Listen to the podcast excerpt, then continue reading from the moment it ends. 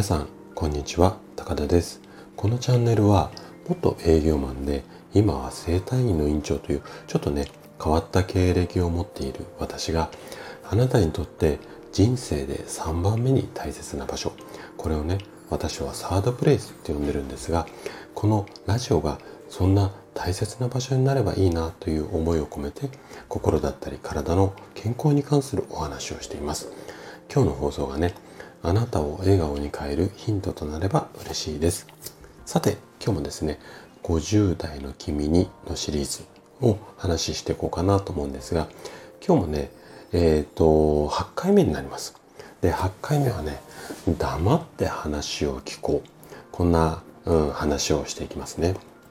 でこのシリーズは半世紀以上の人生を歩んできて生涯健康を唱える、まあ、生体院の院長をしている私が心と体を整える、まあ、こんなことを意識しながらもう一人の自分に語りかける、まあ、一人称みたいな話し方で、えーと、今日も話をしていこうかなというふうに思っています。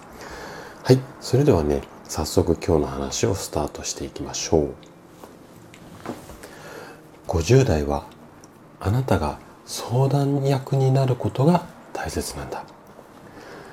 20代くらいの若い頃であれば年上で人生経験が豊富な人に相談をすることが多かったかもしれないな。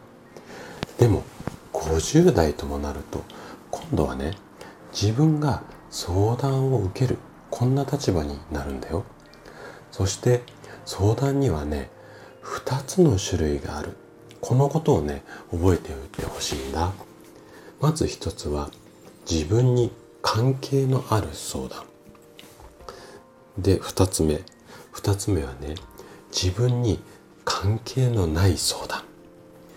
そしてね大切なのは自分に関係ない相談なんだよ。なぜだかわかるかい？理由はねこういったことなんだ。例えば50代から下り坂の人。こういった人は自分に関係のある相談は大好きでも自分に利害のない相談っていうのは面倒だと感じるんだ。反対に50代から上り坂の人。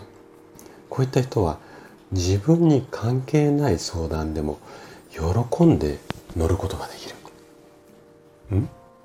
ちょっときょとんとした顔をしているね。もう少し詳しく解説してみようか。相談に乗るっていうことは相手より高い位置に立ってアドバイスする。これがね、すごく大切になるんだよ。そして相手がこの道を進むとどうなるかわからない時にこうなるよとそれぞれの道の可能性を示してあげる。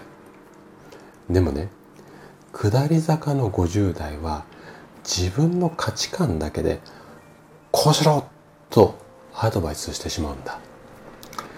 関係ない相談に乗って喜んでもらえる50代に君がなれたら周りが君のことをどんな風に評価するかわかるよね。うん。今日君に伝えたかった話。それはね黙って話を聞こう最後まで聞いていただきありがとうございましたそれではまた。